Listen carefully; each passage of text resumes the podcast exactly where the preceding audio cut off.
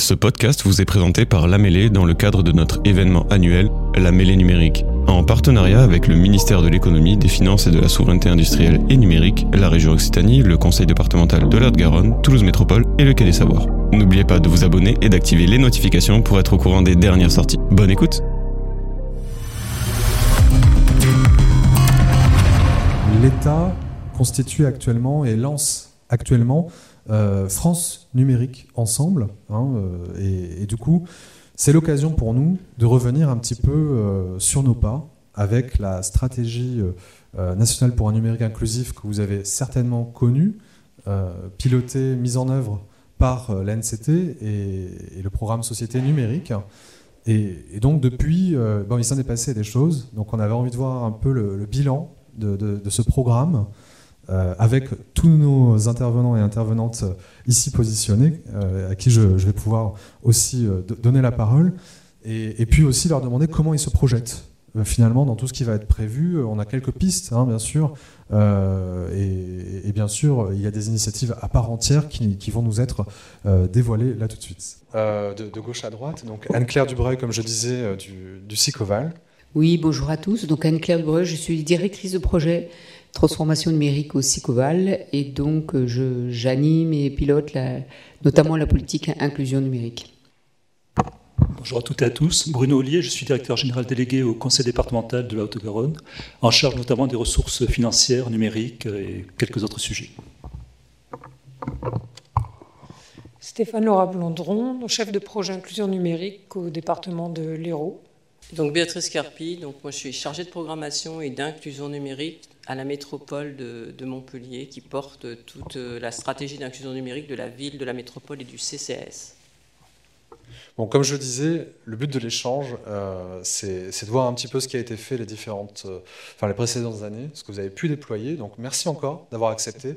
Euh, d'intervenir euh, aujourd'hui et témoigner un petit peu de, bah, de votre ressenti aussi. Hein, au passage, on espère avoir des informations sur comment euh, vous avez, certes, mis en œuvre des leviers, mais, mais aussi, et on le verra dans un deuxième temps, peut-être réussi sur certaines actions en particulier. Et, peut-être même évoquer les, freins pour nous dire finalement comment vous vous projetez par la suite, quel, quel défi vous reste-t-il à relever? C'est toute la question. Donc bah, peut-être dans, le, même ordre, euh, ou non, on va commencer par Bruno, pardon, euh, Olivier. Est-ce que vous pourriez peut-être nous, indiquer, voilà, ces dernières années, depuis 2018, si on devait vous demander en quelques minutes tout ce que vous avez pu déployer sur le sujet de l'inclusion numérique, qu'est-ce que ça serait et, après, je me chargerai de faire les liens euh, avec ce qui pourrait être évoqué, parce qu'on on, l'a un peu vu, mais il y a des points communs entre vous tous. Merci Louis. Euh, effectivement, comme l'a dit Victor de Nouvion lors du propos introductif, le département a une ADN, c'est la solidarité. Et euh, vous le savez, on a de multiples mesures de solidarité sur l'ensemble du territoire. Et un des enjeux, c'est qu'effectivement, la, la fracture numérique ne se rajoute pas à la fracture sociale. Et ce sont des choses qui apparaissent euh, dans, ces maisons de solidarité où euh, les gens n'arrivent pas à accéder aux droits et euh, ont de, grandes difficultés. Monsieur le commissaire euh, à la pauvreté a évoqué différents dispositifs, et dans Connect, euh, Reconnect, avec lequel on est en train de, conventionner, qui peuvent permettre de faciliter les choses. Mais malgré tout, ce n'est pas nécessairement suffisant. Et c'est pour ça qu'il y a quelques années, maintenant, il y a quatre ans, le, président Amérique avait souhaité mettre en place des maisons de proximité, qui, qui soient un lieu d'accueil inconditionnel. Et dans un premier temps, en tout cas, sur le milieu rural, parce que on voit bien que la, difficulté est encore plus grande sur les territoires ruraux, où les, services publics sont partis, la plupart. Et donc, euh, depuis, trois ans maintenant, on a mis en œuvre 24 euh, maisons de proximité donc, sur le, territoire, et une dizaine sont encore à, pourvoir pour, la suite. Euh, donc, ces maisons de proximité, elles sont en complémentarité avec les en France Service, hein, puisque les métiers ne sont pas si différents que ça. Nous avons 36 euh, ambassadeurs à ce jour, donc, euh, dont un certain nombre euh, dans la salle. ce sont des, donc, des lieux d'accueil, en général deux jours ou trois jours par semaine, en fonction des, territoires. Et depuis le début de l'année, par exemple, nous avons plus de 25 000 personnes qui ont été accompagnées dans ces lieux. Il ressort que les actions, les dispositifs des départements ne sont pas majoritaires puisque seuls 25% des, demandes concernent les, dispositifs, les politiques départementales et tout le reste est sur d'autres sujets. Donc globalement, les, sujets évoqués sont tout ce qui est en lien effectivement avec la, solidarité, pour 25%, 20% pour l'inclusion numérique, et puis parmi les autres euh, principales euh, euh, demandes qui, sont formulées, 11% concerne la fiscalité et les impôts, et surtout ces, derniers temps avec la, déclaration immobilière, 11% la vie citoyenne et 11% les problématiques de, santé. En, termes de personnes accueillies, on s'aperçoit que c'est essentiellement féminin. Plus de 60% des, personnes sont des, des, dames. Euh, en termes d'âge, c'est aussi intéressant. Alors, c'est vrai que euh, c'est surtout pour des personnes au-delà de 50 ans, puisque 70% de nos publics accueillis ont, plus de 50 ans, 35% entre 50 et 65 et 35% au-delà. Mais il y a aussi des, plus jeunes, 15% euh, entre 40 et 50 ans, et 15% en, deçà. Et comme euh, l'évoquait tout à l'heure Monsieur le Commissaire, c'est pas parce que on est jeune euh, qu'on manie euh, allègrement tous les les réseaux sociaux et, et tous les jeux vidéo, euh, c'est pas pour autant qu'on est armé pour faire face à une, une téléprocédure, pour faire face à une démarche administrative. Aujourd'hui, on, constate que 9 fois sur 10, les personnes qui repartent des maisons de proximité ont réponse à leurs questions et ne doivent pas être d'autres, euh, vers d'autres partenaires.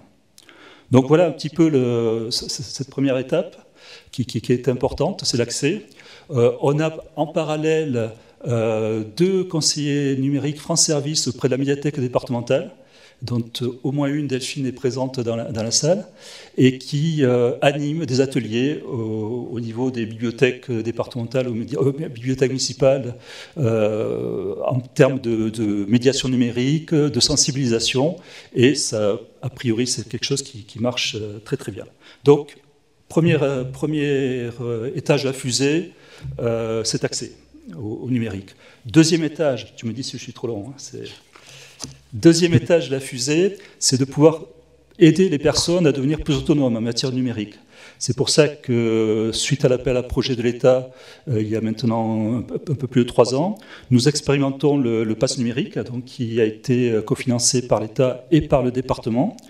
Euh, donc, ce pass numérique, il a vocation à permettre aux personnes ben, d'être formées en fonction de leur profil, aux outils numériques et leur donner une certaine autonomie par la suite pour pouvoir se débrouiller face aux, besoins euh, les, plus, les plus cruciaux en matière de numérique. Donc euh, aujourd'hui, nous avons euh, sur le territoire, grâce à l'appui du Hub et grâce à l'appui de, l'association Colline, près de 35 associations labellisées qui peuvent euh, dispenser des formations via ce pass numérique, et ce qui représente 70, 70 lieux sur le, territoire. Aujourd'hui, nous avons, depuis 2022, un peu plus de 1700 personnes qui ont bénéficié du dispositif.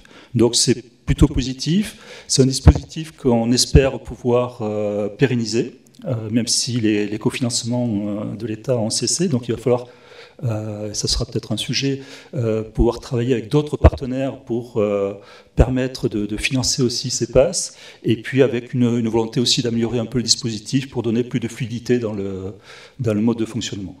Donc voilà un petit peu les, les deux premiers étages à la. Un troisième point qui semble important, qui est tout ce en, en termes d'inclusion, c'est aussi la sensibilisation numérique. Donc, euh, nous avons mis en place un étroit partenariat avec euh, euh, le SICOVAL et Anne-Claire Dubreuil pour un peu préciser tous les contenus très intéressants de ce dispositif. Des commandes numériques qui sont un ensemble de, de, podcasts, de vidéos, de jeux qui permettent de sensibiliser. Dans un premier temps, ça, ça, va être dédié aux agents des collectivités territoriales, mais je pense que vu l'intérêt, il y aura vraiment vocation à, l'étendre à d'autres, même au grand public. Hein. Et, donc ce, ce, dispositif qui sera présenté au NEC de Bordeaux en octobre prochain, sera écofinancé par le département et par l'État. Donc, ce qui permet bah, d'initier les choses et puis, je pense, de, susciter après d'autres d'autres envies, d'autres vocations pour étendre encore plus ces, euh, présentations qui sont vraiment euh, du plus grand intérêt.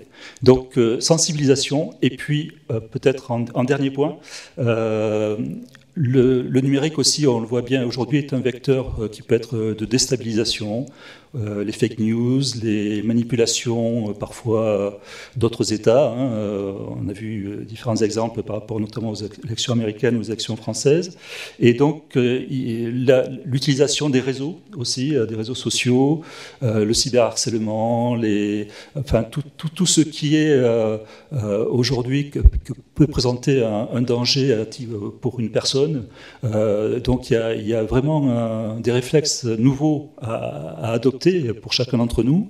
Et donc euh, dans ce cadre-là, euh, le département ben, soutient ben, depuis le début les rencontres esprit critique. Donc je crois que Willy Lafranc doit être dans la salle, voilà, il est là-bas, euh, donc euh, qui sont des manifestations annuelles, mais qui vont se déployer sous d'autres formes, à la fois en France, mais sur d'autres pays, dans d'autres pays.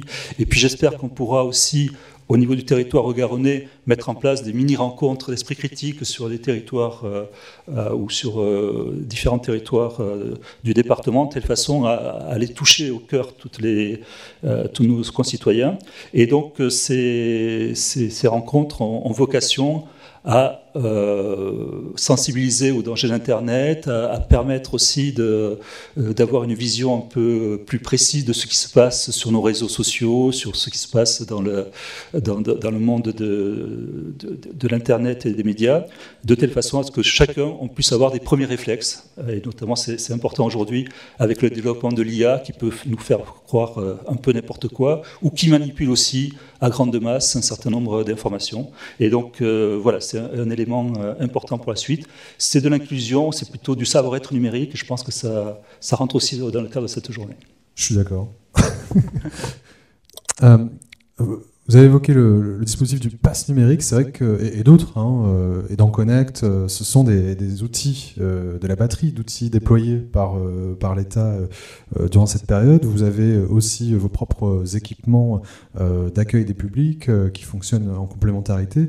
Et, donc parmi les instruments cités, je, je le redis, oui, le pass numérique, il y a un autre département ici justement qui, euh, qui, a développé toute une stratégie. Quel, hasard euh, Merci à Stéphane euh, d'être parmi nous. Est-ce que ce serait possible d'en savoir un peu plus sur la, stratégie du département de l'Hérault, justement? Je te remercie pour cette transition. Alors, effectivement, le département de l'Hérault s'est saisi des passes numériques il y a deux ans et demi. Ils sont issus, entre autres, des fiches actions de la SDUN, donc du schéma départemental des usages et services du numérique, qui a été voté en 2019.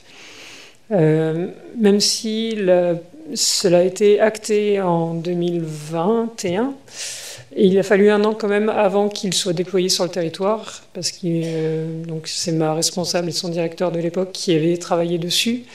Et ils ont réfléchi à comment les rendre plus efficients donc ils ont préféré attendre de voir d'avoir des retours des autres territoires. Donc il y a eu des, échanges avec d'autres départements, d'autres collectivités.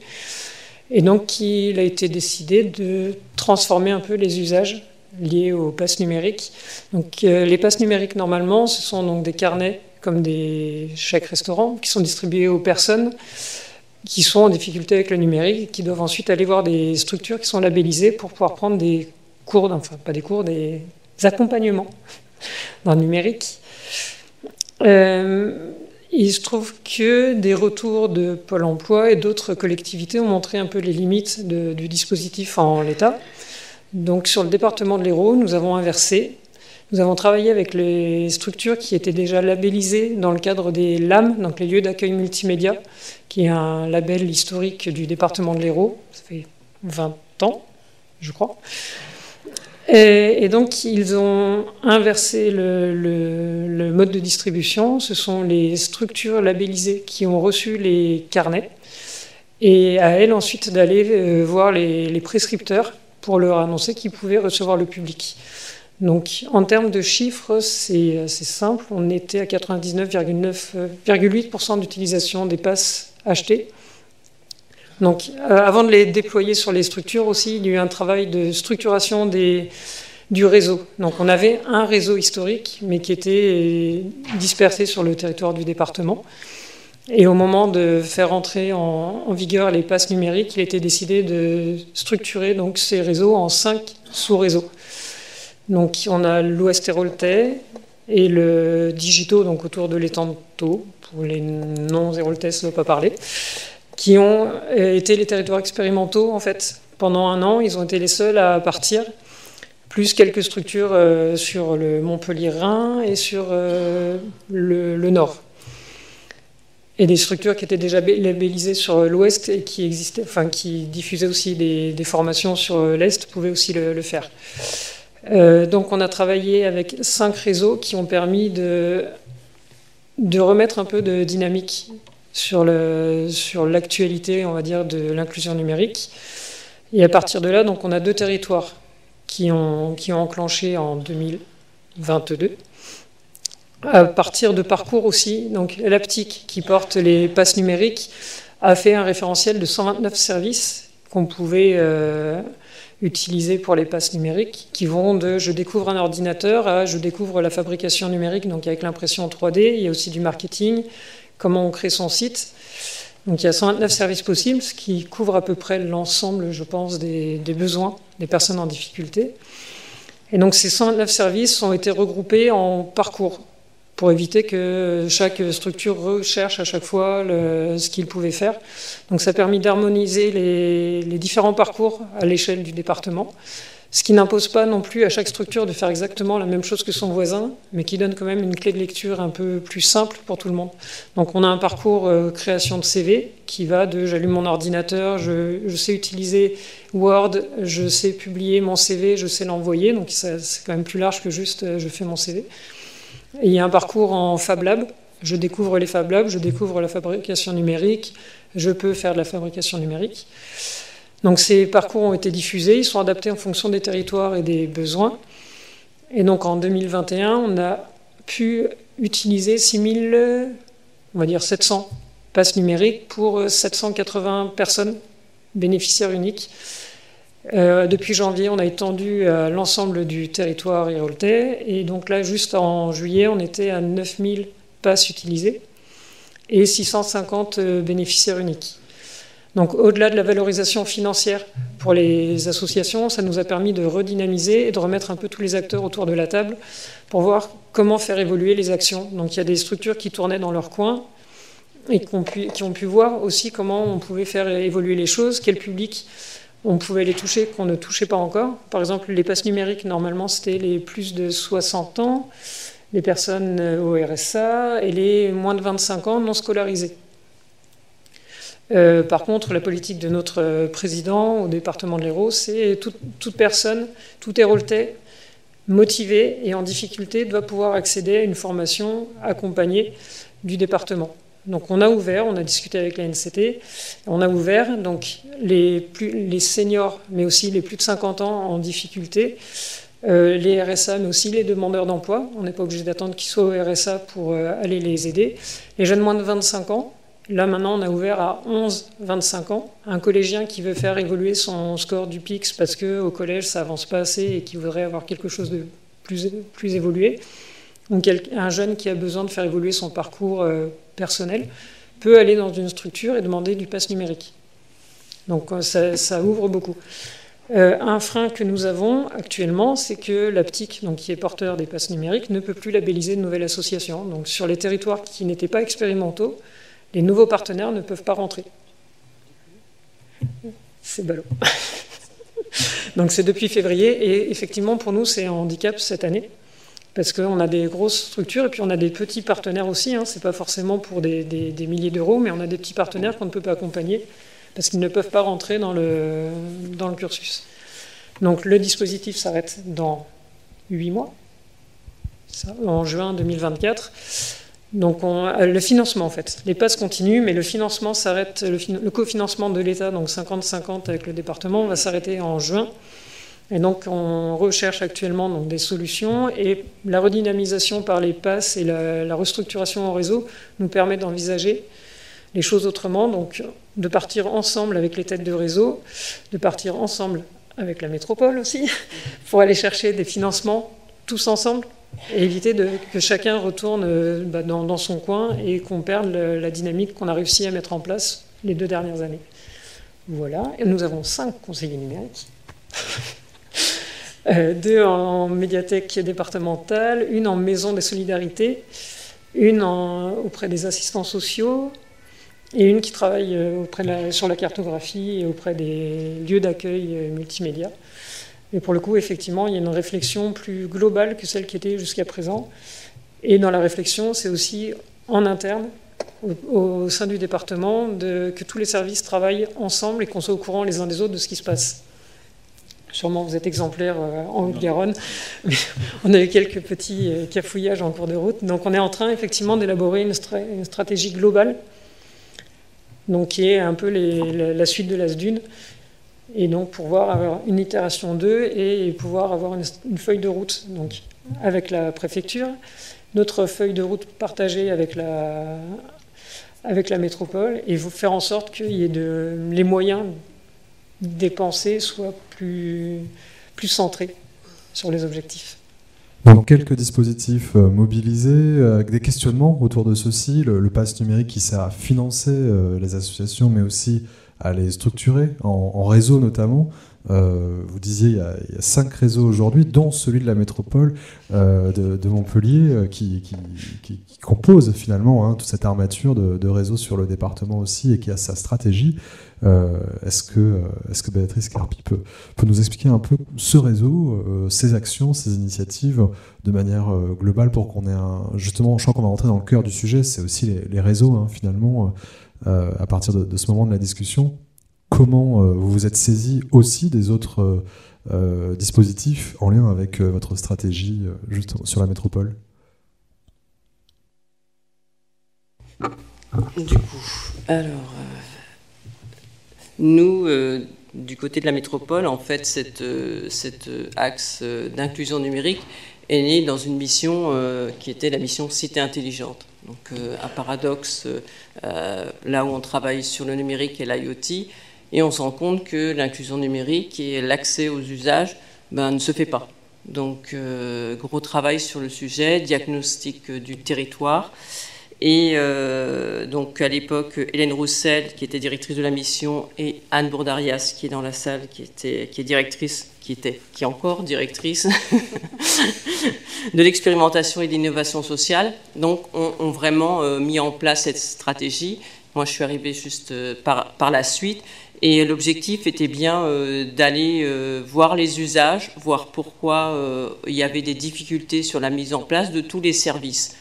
Euh, dans ce cadre-là, euh, effectivement, on est allé euh, répondre à des appels à projets, on est allé voir, expérimenter, et on a bénéficié du dispositif donc des conseils numériques qui, avec ce dispositif, on a vraiment expérimenté tout le champ des possibles de, ce qu'on pouvait faire avec les dispositifs. C'est-à-dire que on a fait parler des directions. Euh, donc, il y a une seule coordination des euh, conseillers numériques. C'est une vraie communauté.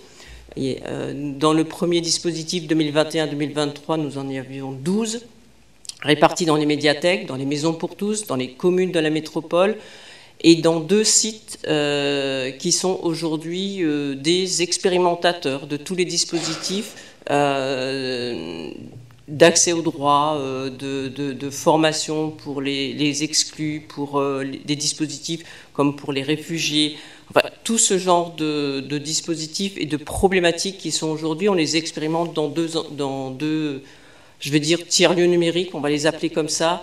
Euh, donc il y a le CUS donc, qui, que représente Anne ici, et il y a la nouvelle maison Gisèle Elimi, dont je parlerai tout à l'heure peut-être. Donc on a réparti tout ça et euh, on a fait euh, de ces conseillers numériques des vrais ambassadeurs, euh, dans le sens où ils ont fait plus que les missions qui leur étaient données, ils ont aussi porté des vrais projets. comme on a été lauréat d'un AMI TPE, et donc qui était animé par un, et qui l'est encore, par un conseiller numérique. On est allé les, Là, on était encore allé plus loin, c'est que on a euh, aussi beaucoup travaillé avec euh, Reconnect sur le dispositif, avec euh, Aidant Connect. Donc tous les conseils numériques sont labellisés Aidant Connect, et on est allé aussi plus loin dans les services pour faire de la formation, de l'expérimentation avec tous ces dispositifs. Les conseils numériques ont, vraiment euh, pris, euh, pris ce challenge euh, sur, sur le territoire parce qu'ils sont allés voir les communes, ils sont allés voir les associations. On les a un petit peu laissés aller voir sur le terrain ce qui se passait pour, pour qu'ils puissent eux-mêmes voir comment ils pouvaient aider les, les, personnes. Et ça, c'était intéressant. Et on, on s'était dit aussi que ben, le dispositif, c'était deux ans. Euh, deux ans, c'est court, et euh, nous, on s'était engagé à les former. Euh, donc, ils, ont été, ils ont passé le, enfin, la certification responsable des espaces de médiation numérique. Et, et dans ce cadre-là, on a aussi fait avancer des agents. C'est-à-dire qu'on ne savait pas si le dispositif allait se poursuivre ou pas. Donc, grâce au, à l'outil PIX, on a fait monter en compétence des agents par exemple les agents euh, d'accueil dans les communes, pour se dire si le dispositif s'arrête, on ne pourra pas laisser les gens euh, comme ça. Et euh, donc, ils ont été formés sur PIX, montés en compétences numériques, ils ont été formés, ils ont été labellisés Aidant Connect, et aujourd'hui, grâce, enfin, dans, dans, la bascule du deuxième dispositif, où nous avons perdu quelques conseillers numériques, mais il nous en est resté neuf, et euh, où euh, on a une partie des agents qui sont agents d'accueil aujourd'hui dans la métropole qui sont en capacité de répondre aux usagers en premier niveau. Et ça, c'est important, parce que du coup, on, euh, diffuse on diffuse tout ça. Et on va faire, on c'était des vrais projets de service qui étaient portés aussi par, par des directions. Et donc, dans la deuxième euh, bascule des, euh, des, conseils numériques, donc là, il y a eu un nouvel enjeu de politique publique qui était vraiment la capacité numérique des usagers, mais aussi de nos agents. Donc c'est vraiment euh, ce binôme, il, il, est hyper important dans notre stratégie. Et le portage du dispositif sur les, la nouvelle version CNFS 2023-2026 donc il est uniquement aujourd'hui porté par la métropole. On est toujours dans cette communauté euh, par la métropole, dans une nouvelle direction euh, qui est le pôle solidarité et dans un des tiers-lieux euh, qui est le Gisèle Halimi. Donc qui, Gisèle Halimi, c'est dans un QPV, c'est plus de 25 000 habitants et c'est une expérimentation de ce que pourrait être un espace, un bâtiment euh, public mutualisé avec plein de compétences. Donc peut-être que je détaillerai tout à l'heure ou tu veux que je détaille maintenant euh? Euh, non, en effet, oui, on pourra revenir sur les ressources, comment vous aménagez tout ça juste après. Et donc avec un vrai enjeu de portage politique et aussi des, des, thématiques qui sont soutenir vraiment les usagers, enfin au plus près de l'endroit où ils sont. C'est-à-dire qu'on avait euh, des maisons pour tous, par exemple. On avait un conseil numérique qui faisait des permanences dans les maisons pour tous. Ben, c'est pas là que les gens viennent. Euh, ce type d'usager ne vient pas là. Donc du coup, on a arrêté le dispositif dans cette maison pour tous. Et, euh, on a demandé au conseil numérique, donc il y en a deux qui sont, qui sont venus avec nous, et on leur a tous demandé de nous faire un diagnostic de leurs deux ans. C'est-à-dire qu'est-ce qui a marché, qu'est-ce qui n'a pas marché. Et il faut être... et contre l'avis de certains directeurs ou directrices de structures, on a enlevé la permanence du conseil numérique. Parce qu'il y a l'affichage qu'on veut faire, c'est-à-dire on a un conseil numérique, une permanence dans une structure, mais si ça ne marche pas, moi l'affichage, ça ne m'intéresse pas. Ce qui m'intéresse, c'est d'aider les usagers. Et donc du coup, on a préféré repartir sur d'autres structures qu'on n'avait pas captées au départ, et donc, on a refait une programmation avec les conseils numériques, et cette programmation a été validée donc, euh, la semaine dernière avec les élus. de façon à dire, bah voilà, on, porte politiquement un message, on, va utiliser les dispositifs, on a été aussi euh, lauréat du territoire zéro non-recours, dans lequel on va euh, travailler avec un conseil numérique. Tous ces dispositifs, tous ces lieux doivent nous donner une... Enfin, on a l'ambition, dans, dans ces trois ans, d'amener plus d'usagers vers nos lieux, d'aller les chercher, les amener, tout ça. Et c'est vrai que depuis le début de l'année, on travaille beaucoup plus avec le département parce que, ben, voilà, plus on est euh, fort et euh, sur le territoire, ben, plus il y aura une compréhension des usagers aussi, et qui, parce qu'il y a, ce, côté confiance. L'usager ne va venir que s'il a confiance dans la structure.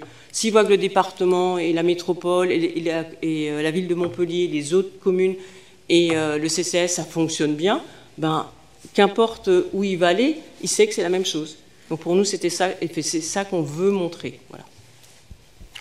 La question des, ressources, encore, encore évoquée euh, ici, euh, que ce soit au travers des dispositifs, mais davantage encore au travers des ressources humaines.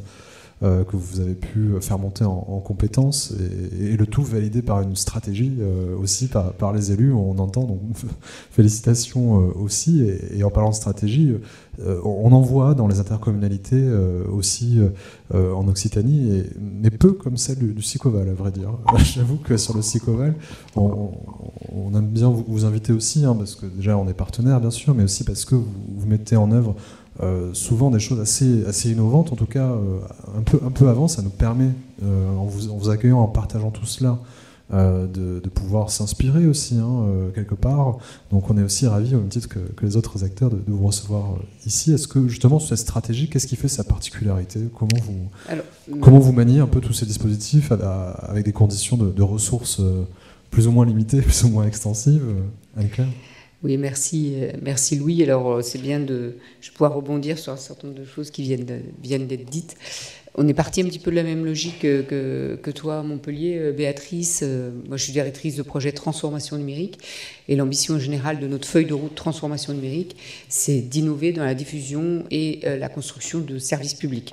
Mais à quoi ça sert d'avoir des services publics un peu innovants et souvent euh, comment dire, euh, ancré sur le numérique si la plupart des personnes, 40%, 30, 40%, n'arrivent pas à s'en servir? Donc une forte politique aussi inclusion numérique qui touche tous les publics, aussi bien les citoyens que les agents également, et j'en parlerai, que les professionnels, etc., tout le monde, pour que vraiment il y ait une, une construction commune autour de cette problématique, de, ce défi hein, de, de l'accès au numérique. Donc on est parti un petit peu de la même logique avec un écosystème aussi sur le Sicoval qui est très particulier puisqu'on a 25% des entreprises euh, de la filière numérique de la grande aglo toulousaine, donc un gros marquage autour du numérique, mais aussi un gros marquage autour du social, puisqu'on a toutes les compétences sociales de la petite enfance jusqu'au senior. Et on a 700 agents sur nos 1200 qui travaillent dans le domaine social. Donc euh, quand on croise numérique et social, on arrive facilement à la question de, l'inclusion numérique. Alors en effet, on a été euh, un petit peu pionnier dans le sens où on a été le premier territoire d'action numérique inclusif en 2019. Seul Interco euh, a bêta-testé les outils proposés par, par l'État, à les, à les prototyper ensemble avec nos, nos collègues agents d'accueil ou travailleurs sociaux du, du département. Euh, que ce soit Aidant Connect, que ce soit PIX, que ce soit la cartographie de l'indice de fragilité numérique, qui connaît sa seconde vie aujourd'hui, avec euh, aujourd'hui euh, donc l'indice fragilité numérique V2, auquel on a également contribué. Et donc tous ces outils qui étaient vraiment en gestation donc en 2019 et qui ont connu leur plein essor en, en 2020-2021. Euh, on a contribué à leur, à leur, élaboration aussi le profil de poste euh, conseiller, euh, conseiller numérique. Donc on, a bâti à travers ce TANI un diagnostic euh, diagnostic qui a reposé sur beaucoup de briques quantitatives, qualitatives, euh, enquête de terrain, euh, animation avec des outils qui avaient été construits par Willy Lafron aussi, avec des bornes, arcades, etc., pour sensibiliser le grand public à ces questions d'inclusion numérique. Et donc on a bâti notre diagnostic et notre stratégie qui recoupe exactement ce qui vient d'être dit à l'instant, avec un axe autour de l'assistance, un axe autour de l'accompagnement, de la prévention, de la structuration et euh, de l'expérimentation. Euh, c'est dans l'ADN du Sicoval que d'expérimenter, que d'être un laboratoire, c'est un peu ce que tu disais Louis, au service bah, du département, parce qu'on travaille de manière très régulière avec le, département, de la région et voire parfois de, l'État. On est un petit territoire, donc on peut se permettre de, de bêta-tester des choses et de les prototyper pour les passer ensuite à l'échelle pour euh, bah, faire profiter l'ensemble de, nos, constats et de, nos, tirer de, nos expériences. Donc on a mis en place toute cette stratégie qui se déploie aujourd'hui. On avait sept conseillers, on n'en a plus que trois. Donc euh, voilà, on a eu une très grande perte euh, au niveau des conseillers numériques. On en a une, je la vois là-haut, qui est extrêmement importante pour l'animation du réseau des acteurs de la médiation et pas que des conseillers numériques. Euh, Hélène, qui est là-haut, euh, donc coordonnatrice euh, du réseau des acteurs de la médiation, donc qui a une double mission, aussi bien d'aller au plus près des publics à travers des missions d'itinérance sur le territoire. C'était issu de notre diagnostic, hein, quand on avait croisé l'indice de fragilité numérique et l'offre qui existait à l'époque, on n'avait absolument rien il y a quatre ans, on s'est dit le seul moyen pour aller toucher les publics, c'est d'aller au plus près d'eux. Donc Hélène, elle a un véhicule financé par le département en partie, et elle va au plus près des publics. Euh, elle construit avec euh, sur place avec les, euh, les bénévoles également hein, qui prennent le relais. Hélène donne les premiers pas, fait 10, séances avec le, grand public et des bénévoles prennent le relais dans le cadre des communes. Donc c'est aussi un dispositif intéressant en termes de, oui d'expérimentation, c'est-à-dire qu'au-delà des professionnels, bah, il faut qu'il y ait un maintien d'une offre de soutien et d'accompagnement sur place, donc avec ses bénévoles, et euh, d'autre part coordonne le réseau des acteurs. Euh, bah, grâce à elle, le pass qui a été diffusé euh, par le département et par AG2R, et je remercie Rino qui nous a mis en relation avec AG2R La Mondiale. On a eu plus de 130 passes qui ont été diffusés sur le, sur le SICOAL, et grâce à l'action d'Hélène, qui a mis en relation les prestataires, les prescripteurs et les publics, on a pu optimiser totalement la diffusion de ces passes. 100% des passes ont été diffusées et en quelques mois, on a vraiment euh, permis cette montée en compétence euh, du, grand public. Donc euh, ces postes de conseillers numériques sont extrêmement importants. Il ne faut pas les confondre avec des postes de maison France Service ou maison de proximité. On a la chance sur notre territoire d'avoir deux maisons de proximité et deux maisons France Service. Donc on peut se permettre de dissocier ce qui relève de l'assistance et ce qui relève de la montée en compétence et de l'accompagnement. On a une charte des acteurs de la médiation qui positionne ce qui relève de l'assistance et ce qui relève de l'accompagnement dans le parcours usager. Et l'idée, c'est vraiment de créer le maillage territorial qui permet de mieux se connaître et d'orienter, et donc de laisser au conseil numérique cette possibilité de faire monter en compétence sur la culture numérique Là, on va rejoindre ce qu'on a fait avec le département et laisser aux agents d'accueil ou aux travailleurs sociaux, aux maisons de proximité, aux maisons France Service, cette mission d'accompagner à la démarche administrative, à la compréhension de tous ces, rouages un peu complexes, mais vraiment de dissocier, et nous, ça me paraît extrêmement important, d'avoir toujours ces, ces personnes qui sont là. Au départ, ils étaient conseillers numériques, maintenant ils sont conseillers numériques France Service. On voit l'évolution qui s'est passée, mais on maintient cette idée qu'il y a besoin de cette montée en compétence de la culture numérique pour comprendre dans quel monde on vit aujourd'hui et quels sont les ressorts cachés aussi de la technologie, et donc d'aider le grand public à maîtriser ça, mais également les agents, puisqu'on a construit avec euh, le département, euh, euh, et grâce au financement de l'État France Relance, et financement du département, des communs numériques, vous en parliez tout à l'heure Bruno, c'était, c'est vraiment l'idée de pouvoir mettre sur une base de l'État qui s'appelle la base, des supports podcasts, webinaires, euh, jeux, etc., qui permettent d'appréhender ce qu'est la culture numérique. On ne parle pas d'outils, on parle des ressorts cachés de ce qu'est le numérique, pour donner à chacun à voir ce que c'est la donnée, ce que c'est les cybermenaces, ce que c'est que le numérique responsable, euh, ce que c'est que le doom scrolling. Vous irez voir, c'est intéressant, doom scrolling, les réseaux sociaux, le collaboratif, etc. Et donc c'est en quelques, voilà, les webinaires durent une demi-heure, les podcasts durent dix minutes en quelques minutes, comprendre le monde dans lequel on vit et donner les clés de cette société pour mieux agir et mieux s'émanciper à travers ce, numérique.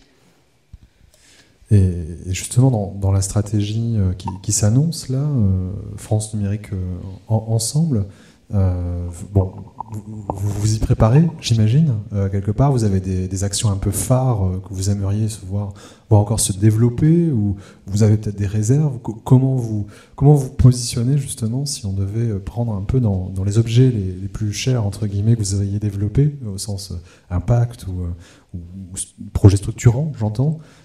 voilà.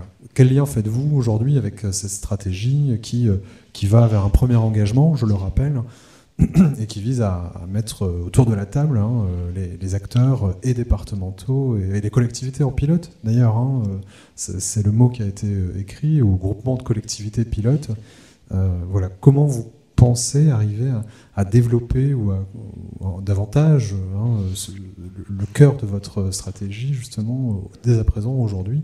C'est un peu la question qui, se pose. Je crois qu'on a jusqu'au combien? 20 octobre, c'est ça 15 octobre pour, euh, en tant que collectivité, euh, prendre un peu l'initiative de se déclarer euh, comme candidat au pilotage sur les départements sur ce sujet. Je vous donne la parole. Comme vous voulez, vraiment, on est dans un échange préparé peut-être. Peut-être un mot par rapport à ça. Je n'ai pas dévoilé si le département se positionnera ou pas. pour l'instant, c'est jusqu'au 15 octobre, et puis mon président s'exprimera tout à l'heure dans cette salle. Donc, s'il y a des choses à annoncer, c'est lui qui annoncera, bien sûr. Euh, par contre, euh, oui, ce qu'on évoquait, c'est que effectivement, il y a maintenant besoin, je pense que sur un écosystème d'un territoire, vraiment, qui, on arrive à, faire travailler ensemble tous les acteurs, publics, privés, euh, la question des financements se, va se poser, quoi qu'il en soit. Et pour cette question des ressources La question des ressources, on voit bien bah, le département, j'évoquais tout à l'heure 36 ambassadeurs. C'est vrai que c'est un effort considérable. Là, vraiment, sur les fonds propres du département, un qu'il de cofinancement possible. Euh, mais il faut encore aller au-delà, à la fois sur ces mesures de proximité, mais sur tous les autres sujets évoqués. Et donc, je pense qu'il est important que, euh, notamment les, entreprises, les fondations de, de banques ou d'assurances, euh, qui sont euh, preneuses aussi d'accompagner leurs leurs clients hein, vers un peu plus d'autonomie numérique, de capacité à, à, travailler en ligne sur leur compte bancaire, sur leurs assurances ou, tout autre sujet. tous les autres partenaires, la CAF, Pôle emploi, etc., ou toutes les administrations ou parapubliques qui, à mon sens, on doit pouvoir travailler ensemble encore plus, de telle façon à avoir des, actions convergentes et à trouver euh, collectivement des modes de financement qui soient soutenables par, euh, par chacun. Et du côté de... Tu veux peut-être compléter euh, Comme ça, je rebondis sur la Haute-Garonne. On laissera Montpellier par la suite. Oui, par rapport à cette feuille de route numérique ensemble, auquel on a contribué aussi, hein, Sicoval, dans, dans, sa construction et, et dans ses orientations. Donc en effet, je laisserai Jacques Auberti aussi s'exprimer sur le, sur le sujet, même si je sais euh, où on en est aujourd'hui. Euh, on mettra au point en tout cas l'expérimentation qu'on a conduite euh, à la demande de Cédrico à l'époque, donc de coordination territoriale d'inclusion numérique. On a testé pendant un an et demi et, de très nombreux acteurs sur le territoire et d'autres collectivités, Lyon Métropole, Lille Métropole, l'Eurométropole de Strasbourg et la communauté d'agglo de La Rochelle, une coordination territoriale avec plusieurs collèges et ça rejoint euh, les, différents collèges que tu, que tu évoquais, et notamment le privé. Je réinsiste, mais mon président insiste toujours aussi sur la part que doit aussi avoir le secteur privé. On a travaillé avec des banques, hein, euh, Crédit Agricole notamment, avec AG2R, euh, des mutuelles, avec des, des groupes, avec Freya aussi qui était là, avec Berger Levrault, pendant cette coordination territoriale. Et il y a eu du mécénat de compétences, il y a eu du cash, il y a eu de la communication qui a été fait par ces acteurs et qui ont joué leur euh, leur, rôle hein, en tant qu'acteur privé, bien sûr, mais on a co-construit ensemble acteurs publics, acteurs privés, cette coordination territoriale d'inclusion numérique, chacun y a trouvé sa place, y a trouvé du sens et y a contribué. Donc je pense qu'il y a vraiment un intérêt collectif à travailler avec le secteur privé, le secteur public institutionnel, les acteurs de l'inclusion, mais aussi le grand public. On a mis en place euh, aussi une démarche de participation citoyenne au niveau du SICOVAL pour aller au plus près du public et déterminer avec eux quels étaient leurs besoins, quels étaient les sujets sur lesquels ils voulaient qu'on les fasse grandir. Donc ça nous a permis d'évaluer aussi notre action d'inclusion numérique et de construire avec ce public donc les orientations euh, à venir. Et dernier point pour nous, ce qui est extrêmement important dans cette phase de coopération autour euh, de l'inclusion et de cette feuille de route, c'est le aller vers. On le disait tout à l'heure, les publics ne viennent pas forcément dans les lieux qui leur sont dédiés. Et on a monté une opération particulière, aussi expérimentale, et qu'on essaie de passer à l'échelle, qui est la boucle locale de reconditionnement de matériel numérique. Et ça a été l'occasion, à travers cette boucle locale, de travailler avec le secteur euh, des associations caritatives, je pense notamment au Resto du Cœur. Et donc, par le biais d'un don d'ordinateur à des publics euh, accompagnés par les Restos du Cœur, de rencontrer des publics nouveaux qu'on ne connaissait pas et qui ont donc bénéficié d'un ordinateur, mais aussi de 10 heures d'accompagnement financés soit par le conseil numérique, soit par le PASS. Et donc le fait qu'il n'y ait plus ces financements, bah, c'est aussi ces opérations qui sont fragilisées. Donc euh, oui, on a besoin de beaucoup de financement euh, plus que 40 euros par personne et par, euh, par an, hein, pour pouvoir financer l'inclusion numérique. Et donc ça a permis de détecter ces publics, et donc il y a sans doute des opérations de ce type-là à construire, aller au plus près, en effet, en donnant un ordinateur, de rencontrer ces personnes, de les accompagner, et du coup de leur faire découvrir euh, des ressources. J'en profite, je vois Sonja là-bas, c'est aussi tout le public euh, handicapés. On a la chance d'avoir une conseillère numérique euh, qui adresse les sourds et donc le public malentendant et qui donc euh, met en place des actions spécifiques pour ces publics et leur permet d'être plus à l'aise dans le monde du numérique. Donc peut-être une des orientations aussi de, ce qu'on pourra monter ensemble avec l'État dans le cadre de cette coopération territoriale, c'est aussi mieux adresser ces publics en situation de, handicap. Donc tout est à, jouer finalement si pour l'instant on en est sur un engagement une action de structuration des, acteurs. Finalement, le, contenu euh, va être co-construit quelque part ou à partir des gouvernances euh, locales à l'échelle départementale dans lesquelles euh, on espère vous retrouver. et, du côté de, de l'Hérault, justement, comment aujourd'hui, par rapport à, cette stratégie que vous avez pu développer, et, également côté métropole hein, ou, avec le, CCAS aussi, comment vous projetez justement sur, sur cette cet avenir. Euh, on a vu les, chiffres, les engagements. On va parler reconditionner, euh, ça a été dit d'ailleurs, un peu pris en main. On va parler organisation des acteurs, euh, conseil numérique toujours aussi. Et, du côté des réseaux, comment vous vous projetez sur cette feuille de route de l'État? Alors nous, enfin moi j'ai le droit de dire que nous on part. Donc le, département va se positionner auprès de la préfecture de l'Hérault et que ce soit sur, le, sur la feuille de route de la préfecture, mais on souhaite également avoir une feuille de route spécifique avec la métropole. Donc on va voir comment on, peut organiser euh, les deux feuilles de route euh, simultanées. Euh, nous, un point, en fait, on a, les acteurs sont déjà relativement structurés. On attend de pouvoir en faire rentrer des nouveaux, mais financièrement, on ne peut pas encore. Donc le, gros point, en fait, c'est l'ingénierie de projet. Pour le coup, on recoupe bien la feuille nationale donc l'ingénierie sur les projets et sur les financements. Donc c'était déjà euh, un axe sur notre feuille de route avant que la feuille de route nationale euh, soit publiée. Donc d'aller, effectivement, c'est comme ça qu'on a commencé à réfléchir à comment aller chercher de l'argent. Est-ce qu'on demande aux petites structures de partir? Parce que quand la fin du financement des conseillers est apparue, on a demandé aux, aux petites structures d'aller chercher, que ce soit les collectivités ou les associations, d'aller chercher du financement européen. Sauf que toutes seules, elles n'ont pas forcément les moyens d'aller, euh, bah, de monter les dossiers, d'avoir la lecture de ce qu'il faut et d'avoir l'assise financière derrière pour pouvoir euh, mettre ce qu'il faut. Donc, on avait déjà réfléchi à partir à plusieurs multipartenariats. Et donc, c'est ce qu'on va faire. On va profiter de notre, on va faire profiter aussi de notre service Europe pour les collectivités et du service Europe de la métropole, qui a fait des bons recrutements dernièrement.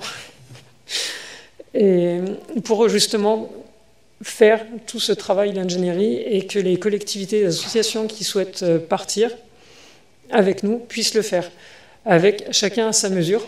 On n'a pas tous les mêmes besoins, mais sachant que voilà, le département, en partant seul, on n'a pas forcément non plus l'assise suffisante pour aller chercher du FSE ou du FEDER en fonction des projets.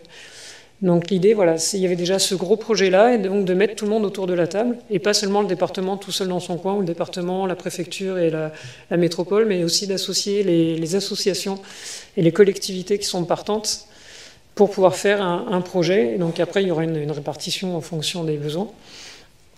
Euh, ce, ça ne veut pas dire qu'on ne partira plus sur le dispositif d'État, mais c'est nous donner une assise suffisante sur plusieurs années et pas juste attendre les deux ans de chaque dispositif d'État, le temps qu'on le mette en place, qu'on le comprenne. déjà, c'est la fin. Et on doit trouver les financements pour compenser ce qu'on vient d'avoir. Donc voilà, l'idée c'est de pouvoir être plus serein sur les différents dispositifs et avoir une politique voilà, où on puisse mailler en autonomie en fait notre territoire. Là, pour le coup, effectivement, on est bloqué par les passes numériques qui ne nous permettent plus actuellement d'aller chercher des nouveaux partenaires sur les territoires qui le nécessitent. Donc, on a le nord du département qui est un peu une sorte de gros trou dans la raquette. On a oublié la raquette quasiment, là. Il n'y a, que quelques acteurs qu'on peut financer. Et de pouvoir dire, nous, même s'il n'y a pas de dispositif d'État actuellement, on peut aller les aider. On va monter, on va profiter du fait que le département est porteur de ses propres appels à projets sur le numérique et l'inclusion donc pour pouvoir faire des appels à projets et soutenir des projets un peu innovants sur le, territoire. Et après, des outils aussi comme, euh, bah, on va, comme la métropole a tenté le PIX territorial, bah, on a vu que ça fonctionnait, on va y aller aussi. Merci Béatrice. Euh, euh, les open badges qu'on va utiliser pour valoriser et les apprentissages des, des personnes, mais aussi les structures qu'on a accompagnées donc on pourra, valoriser les parcours qui ont été créés depuis deux ans, qui ont été euh, utilisés. Et donc chaque personne qui euh, va dans une structure labellisée par le département pourra être valorisée sur chacun de ses apprentissages. Et ce sera exportable après si la personne déménage ou si elle fait d'autres euh, apprentissages. après, voilà, sur les données, on est en train de, de voir les plateformes et Filière de recyclage, on a déjà, nous, un système qui est en place, mais qui, pour l'instant, se, contente de recycler nos anciennes machines, et donc qui sont déjà obsolètes. Donc on, voit, on va ouvrir avec la, structure qui s'en occupe, Facero, à ouvrir vers d'autres partenaires pour avoir des, machines un peu plus puissantes, et puis un jour, on n'aura plus de machines à donner. Voilà. Euh, un espace numérique partagé pour pouvoir, euh, donc, qui va falloir alimenter et animer un espace numérique où toutes les structures labellisées peuvent venir poser du contenu, en rechercher, proposer des idées qui nous permettent de, travailler et qui devraient être normalement être animées par une conseillère numérique. Ça, c'est une partie, et je vais laisser Béatrice prendre la suite. Donc, des, perspectives d'ouverture d'autonomie, euh, en allant chercher des, fonds, de nouveaux chantiers euh, un peu innovants, du coup, aussi, euh, sur l'open badge. Je vois qu'il y en a dans la salle aussi qui, qui travaillent cette question-là. Euh, et, sur le reste, du coup, euh, sur les outils, euh, la, métropole, justement, pour clôturer un peu ce, tour, avant de vous demander quand même si, vous êtes confiant sur, sur la suite, je, ne vais pas le faire là, mais en vrai, on, a vu le bilan que vous avez dressé aujourd'hui, et, par cette intervention de, clôture, de, ce, moment qui fait un peu le bilan, justement, la métropole, comment se positionne-t-elle sur la suite, justement? Donc la métropole va aussi aller, mais euh, elle l'a dévoilé avant moi, euh, vers, euh, vers ce, nouveau dispositif de, France Numérique Ensemble, que l'on a aussi beaucoup alimenté de par nos retours d'expérience. ce que je peux dire, c'est que oui, nous, on veut, et je le dis tout à l'heure, on veut quelque chose de mutualisé, on veut quelque chose qui fasse sens en termes de, de gros points d'ancrage euh, sur euh, lesquels on, veut aller, c'est effectivement les personnes en situation de handicap. Euh, tous nos conseils numériques sont référents et donc nous avons un référent handicap. ils sont sensibilisés par les associations qui sont sur le territoire. Et, donc ça, c'est un des points importants. la recherche de financement, effectivement, euh, ça n'est pas évident de, devoir se battre euh, au quotidien pour euh, aider des gens qui en ont besoin. Donc on, veut un, petit peu plus cette assise financière pour le long terme. Donc on a fait rencontrer avec le département nos directions européennes. pour voir quel est le dispositif sur lequel on va le mieux pouvoir, avoir des financements, et ça sera des financements qui, qui vont être communs. On, va, on, va, on ne va pas euh, lancer un projet FEDER ou un projet FSE euh, métropole, on lance le projet commun. Donc ça, c'est une volonté. beaucoup de, on a un gros partenariat aussi avec EPIX au niveau de, de la métropole pour l'accompagnement de nos agents, mais aussi pour des développements par rapport aux usagers. Donc ça, on, veut le, travailler.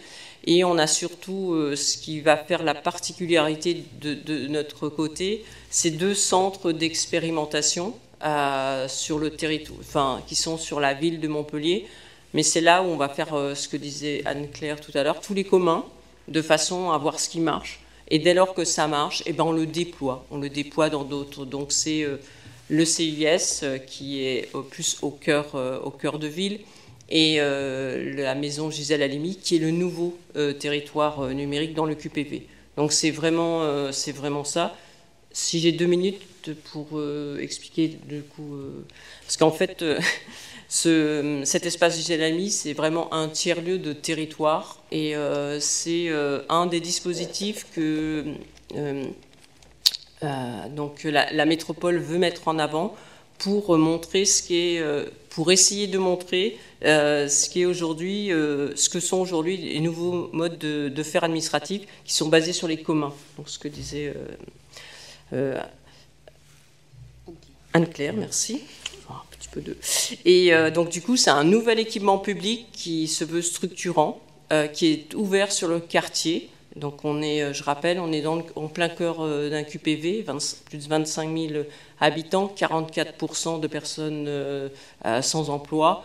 Euh, et, euh, et euh, plus de 70% de jeunes qui aussi sont à la recherche plutôt d'attraction que de travail et d'autres choses. Donc on essaye d'aller vers et on va travailler avec. L'ambition politique de ce lieu, c'est vraiment innover par l'hybridation des activités et des services entre les institutions. Et euh, on veut plus de silos, on veut montrer que c'est ça qui va fonctionner. On, veut de la verticalité et on veut de la segmentation. Donc on veut vraiment euh, enlever tout ça et montrer qu'en ouvrant, on, peut, y arriver. Donc c'est euh, dans le nouveau dispositif avec les conseils numériques, c'est leur ancrage. Ils sont positionnés là tous. Et du coup, euh, dans, ce, dans, ce bâtiment, donc il y a plus de 20 structures qui sont institutionnelles, associatives, qui vont animer quotidiennement l'espace Gisèle Animi. Euh, il est en, cours de, euh, de, fin de travaux. C'est un ancien bâtiment URSAF que l'on rénove. Et dans ce bâtiment, donc, il y a une mission, Motion Cévennes, parce qu'il faut savoir qu'il y a un grand projet de réhabilitation du quartier. Donc il y a la, maison de projet SA3M dans laquelle euh, je, travaille. Et euh, donc il y a la MLJ, la, mission euh, locale des jeunes. Il y a aussi une antenne du CCS. Il y a ce qui est le centre d'examen de santé de la CPM, qui est le premier centre d'examen de santé de Montpellier, qui est, qui est dans ce bâtiment. on a aussi ouvert des espaces numériques, un tiers-lieu polyvalent euh, des espaces numériques qui sont mutualisés, donc entre la métropole, la mission locale et le CCS, euh, où est ancré le dispositif des conseils numériques. Euh, on a aussi l'antenne du Business Innovation Center, donc le BIC de la Mosson, donc c'est aussi pour montrer que tout ce qui est innovation euh, entrepreneuriale euh, peut venir s'ancrer dans, ce bâtiment. Et ils vont avoir la même aide que s'ils sont basés à la French Tech ou s'ils sont basés dans, dans les autres bâtiments euh, de la métropole. Il y a aussi donc un tiers-lieu culinaire qui va ouvrir, qui est porté par une association de femmes du quartier et avec une cuisine professionnelle, des espaces de restauration et euh, l'objectif, c'est de créer une coopérative d'accompagnement à l'emploi de 10 femmes du quartier par an. Donc, euh, pour faire, euh, pour faire sens. En septembre 2023, donc, on a accueilli, et l'ouverture se fait aujourd'hui, de l'école régionale du numérique, donc avec 18 apprenants sur trois sessions d'un an.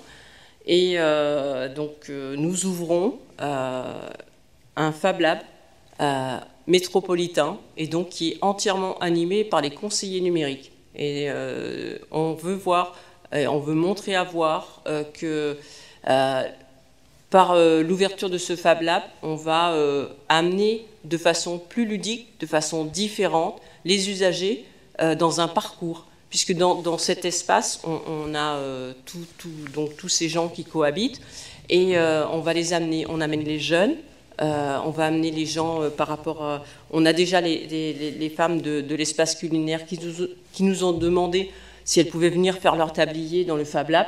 Donc voilà, on veut, montrer tout ça et faire venir les gens. Et dans l'expérimentation d'après, donc c'est aller aussi sur un petit Fab Lab mobile pour voir à, montrer. Mais bon, cet espace Gisèle Halimi, c'est aujourd'hui un des, ancrages, ainsi que le CUS, pour montrer qu'est-ce qu'on peut faire de différent, entre guillemets, sans trop d'administratif. Pour, euh, ça, je trouve que ça conclut plutôt bien hein, cet échange-là, qui montre que au-delà de l'accompagnement numérique, en fait, il y a quand même tout ce qu'il y a autour euh, pour l'accueil des, publics, euh, et, notamment dans, les zones où, il y en a besoin, hein, dans les quartiers politiques de, la ville, tout comme, en territoire rural, où j'aurais bien aimé que notre ultime intervenant puisse arriver, mais en tout cas, il, a toujours eu il est toujours dans, dans son souci de transport, visiblement, pour conclure un peu ça aussi. Euh, ça nous fait faire un lien finalement hein, avec la thématique de cette journée, euh, la lutte contre la pauvreté, et euh, parce que finalement, ce qui compte avant tout, c'est quand même l'accueil et l'accompagnement des personnes, de la même des dispositifs que vous avez mis en œuvre qui servent la démarche, bien sûr, mais qu'il faut consolider. Et, on voit aussi que tout ça repose sur eh les, lieux, les tiers-lieux que, que, vous mettez euh, en œuvre euh, aussi, les lieux d'accueil, maisons départementales des solidarités ou de proximité. Euh, avant tout, il faut, être là pour répondre à cette demande aussi. Et, c'était un peu, j'ai l'impression, en fil rouge, c'est ce que vous disiez, chacun et chacune, avoir des réseaux d'acteurs au plus près des, territoires pour le mailler et, accompagner les publics comme cela sur place et, en ciblant les zones euh, aussi prioritaires, j'ai l'impression. Donc en tout cas, je, voulais vous remercier de nous avoir partagé un peu votre bilan euh, de, ces, de, ces dernières années où vous avez pu déployer toutes ces actions-là. On a entendu ce sur quoi vous euh, vous projetiez et les questionnements qui restent en suspens, comment vous allez tenter de vous organiser, et on espère réussir, mais vous allez donc vous organiser. Et, pour ça, ben, on espère aussi pouvoir, au sein de l'échelle régionale que, l'on anime, hein, au sein du Hub pour un numérique inclusif, partager ce que vous faites. Hein, euh, vous parlez de commun dans la démarche. Euh, on s'en fera volontiers relais. Encore merci à vous quatre.